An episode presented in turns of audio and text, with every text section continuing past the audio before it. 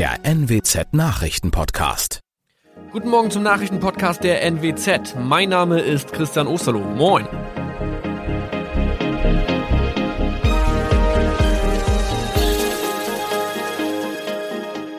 Und das sind unsere regionalen Nachrichten am Morgen. Die Grünen wollen Moorstraße in Oldenburg umbenennen. Viereinhalb Jahre Gefängnis für Falschgoldhandel. Und Landkreis Kloppenburg meldet ersten Omikron-Fall. Der Name Moorstraße könnte laut den Oldenburger Grünen rassistisch aufgefasst werden. Deshalb fordern diese eine Umbenennung.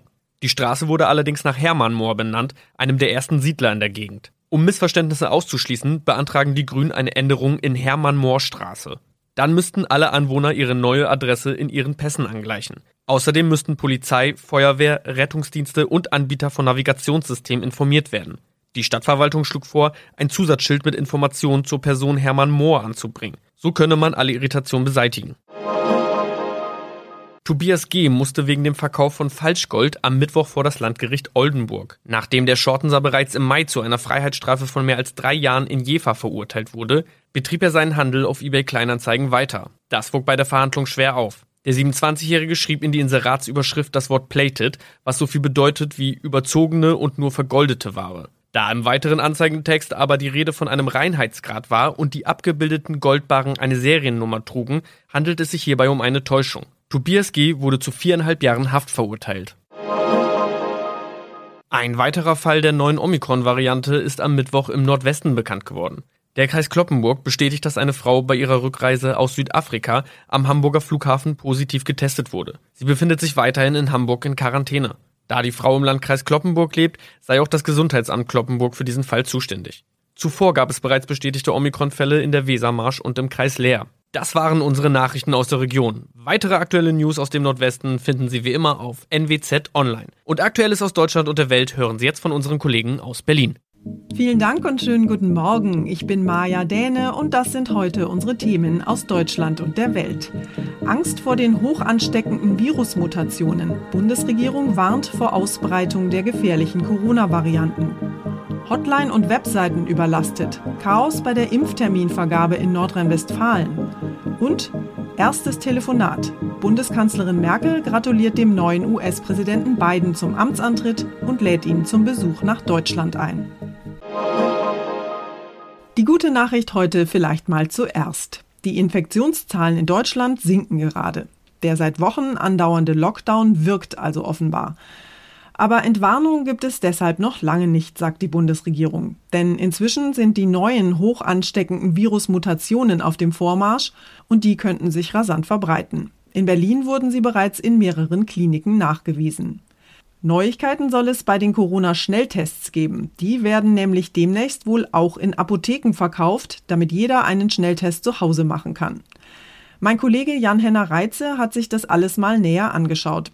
Jan-Henner, ab wann kann ich denn solche Schnelltests für zu Hause kaufen und mich tatsächlich selbst testen?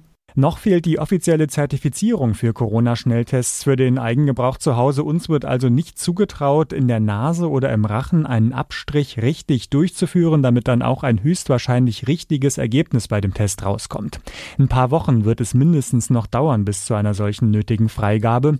An den Verfahren wird ja ständig weitergearbeitet für die Tests. Langfristig ist es gut möglich, dass wir uns regelmäßig selbst testen und das wird auch von Politik und Medizinern als wichtiger Ansatz gesehen, die Pandemie Pandemie zu besiegen. Okay, das dauert wohl noch eine ganze Weile.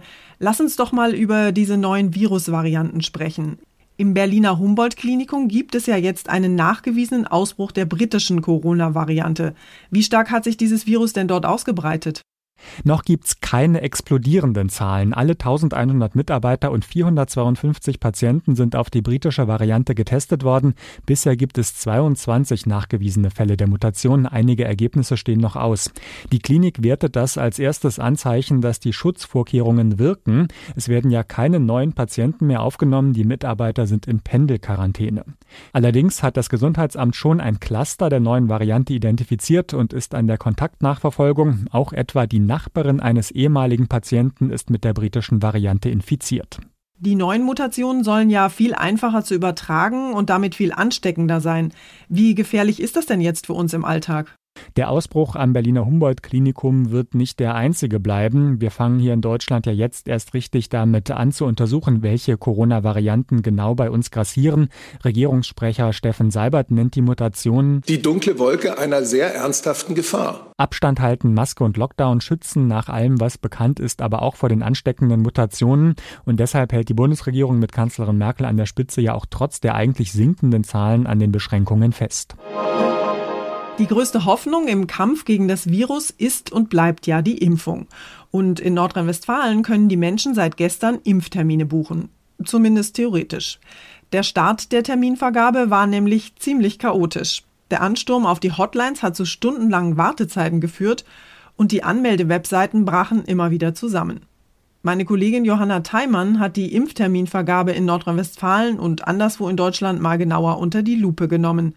Johanna, diese Probleme bei der Terminvergabe haben ja viele frustriert und verärgert. Aber irgendwie war das Chaos auch absehbar, oder? Ja, rund eine Million Menschen in NRW zählen zu der Gruppe, die eben ab heute Termine machen können. Und wenn da alle gleichzeitig anrufen, ist das auch für das extra eingerichtete Callcenter zu viel. Auch die eigens zur Buchung eingerichteten Webseiten konnten zwischendurch nicht aufgerufen werden, was natürlich viele verärgert hat. In den sozialen Netzwerken wurde geschimpft. Viele klagen ihr Leid, keine oder nur schwer Termine für Eltern und Großeltern machen zu können. Von den Impforganisatoren wird um Geduld gebeten. Es heißt, dass mit Hochdruck daran gearbeitet wird, dass keine Engpässe mehr entstehen. Jetzt gibt es das Problem mit der Impfbuchung ja aber nicht nur in Nordrhein-Westfalen, oder? Nee, also in Baden-Württemberg ging die Terminvergabe schon zum Jahreswechsel los. Auch hier gab es Startschwierigkeiten. Auch hier wurden Senioren vertröstet oder hörten lange nur die Warteschleife. Ähnlich auch in Hessen. Die Terminvergabe betrifft eben auch den Großteil der Ü80-Jährigen, denn die meisten leben in Deutschland noch zu Hause und nicht in Pflege- oder Altenheim. In Niedersachsen gibt es zum Beispiel noch gar keine Möglichkeit, Termine zu buchen. Das klingt so, als ob es da noch ganz schön ruckelt. Aber wenn dann irgendwann dieser Impftermin tatsächlich gebucht ist, dann stehen ja viele alte Menschen gleich vor dem nächsten Problem, nämlich wie sollen sie eigentlich zum Impfzentrum kommen? Richtig, denn viele sind nicht mehr gut zu Fuß. Oft ist auch niemand in der Nähe, der einmal eben mit dem Auto bringen kann. Und in Bus und Bahn besteht nun mal ein Ansteckungsrisiko.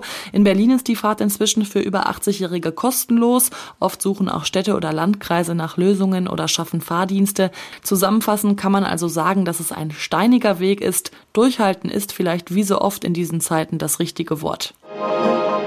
In den USA hat sich der neue Präsident Joe Biden ja mit Volldampf in seine Arbeit gestürzt, wichtige Entscheidungen getroffen und Posten besetzt. Merkel hat Biden zum Amtsantritt gratuliert und ihn zu einem Besuch nach Deutschland eingeladen, sobald das Corona-bedingt wieder möglich ist. Tina Eck in Washington, nach jahrelanger Eiszeit ist das ja jetzt ein Neustart der deutsch-amerikanischen Beziehungen, oder? Ja, es dürfte wieder gutes Wetter einkehren zwischen Deutschland und den USA. Biden hat eine Menge Respekt und Hochachtung äh, vor der deutschen Kanzlerin, aber auch abgesehen vom Persönlichen eine ganz andere Sichtweise Deutschlands und der transatlantischen Beziehungen. Trump hatte Merkel ja sehr geringschätzig behandelt und Deutschland eigentlich pausenlos abgekanzelt. Biden sieht mehr die alte Freundschaft der Verbündeten und NATO-Partner und er fängt wirklich ohne Umschweife an, diese äh, transatlantische Allianz wieder zu stärken. Und wen er dabei nun zuerst zuerst angerufen hat, Paris, London oder Berlin, ist da, glaube ich, nicht so wichtig. In den Niederlanden ist es auch in der vergangenen Nacht wieder zu Corona-Krawallen gekommen. Am Wochenende waren ja landesweit nächtliche Ausgangssperren verhängt worden und dagegen hatten hunderte Menschen in mehreren Städten protestiert. Auch gestern Nacht sind wieder gewaltbereite Jugendliche auf die Straße gegangen. Auch diese Nacht hat es gleich wieder in mehreren Städten gebrannt, Geschäfte wurden geplündert, Polizisten wurden mit Steinen attackiert und mit Feuerwerk beschossen. Was auffällt, die Randalierer kommen aus verschiedenen Gruppen. Da sind, so sagt es die Polizei, Corona-Leugner dabei, aber auch Fußball-Hooligans zum Beispiel. Die Randalierer versammelten sich wieder kurz vor Beginn der Ausgangssperre um 21 Uhr und dann ging's los. Mehr als 150 Menschen wurden festgenommen. Die Niederländer schauen jetzt voller Sorge auf die kommende Nacht. Unser Tipp des Tages heute für alle Urlaubsplaner. Reisen ist in diesen Zeiten ja leider kaum mehr möglich. Aber nach wochenlangem Lockdown ist die Sehnsucht nach Sonne, Strand und Meer inzwischen ja riesig.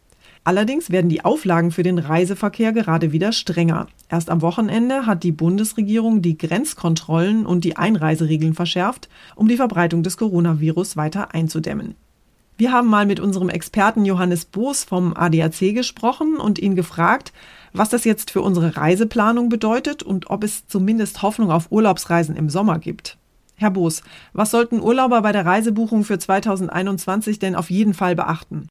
Die kommenden Monate bleiben weiterhin von Unsicherheiten geprägt. Eine mögliche Impfpflicht für Reisende oder verkürzte Ferienzeiten, das alles ist ja aktuell in der Diskussion. Deshalb sollten Urlauber darauf achten, dass sie ihre Reise möglichst lange noch stornieren können und das möglichst kostenlos. Die Corona-Situation im Frühjahr oder erst recht im Sommer, die lässt sich aus aktueller Sicht noch nicht vorhersagen. Das klingt ja nicht sehr ermutigend. Haben denn Reiseanbieter wenigstens flexible Angebote im Programm? Ja, viele Veranstalter reagieren auf die Corona-Krise mit großzügigeren Regeln, was Storno oder Umbuchung angeht. Aber man sollte die Konditionen des Angebots immer genau prüfen. Teils gelten bestimmte Storno-Bedingungen nur für einzelne Reiseformen, zum Beispiel Flugpauschalreisen, aber nicht für Kreuzfahrten. Individuelle Vereinbarungen, zum Beispiel mit dem Anbieter einer Ferienwohnung, sollte man sich immer schriftlich bestätigen lassen.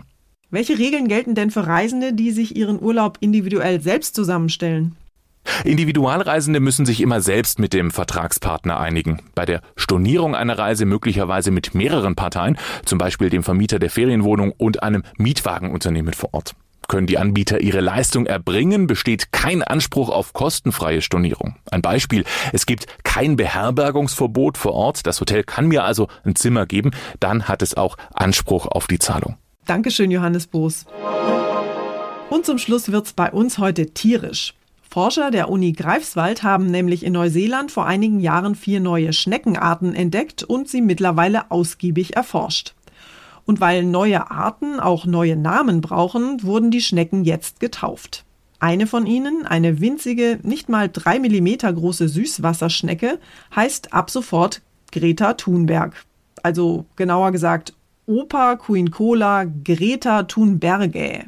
Die Greta Thunberg-Schnecke lebt, wie gesagt, in Neuseeland und zwar ausschließlich in Quellen und kleinen Bächen. Die Forscher wollen mit dem Namen für die Schnecke ihren Respekt gegenüber der schwedischen Klimaaktivistin zum Ausdruck bringen, heißt es aus der Uni Greifswald. Außerdem hoffen sie, dass die Minischnecke vielleicht mehr Aufmerksamkeit auf Artenvielfalt und menschengemachten Klimawandel lenkt. Was Greta Thunberg über ihre neuen Namensvetter denkt, ist noch nicht bekannt. Aber sie ist mit ihren Fridays for Future hoffentlich ein bisschen schneller am Ziel als Opa Queen Cola Greta Thunberge. Das war's von mir für heute. Ich bin Maja Däne und wünsche Ihnen allen einen entspannten Tag. Tschüss und bis morgen.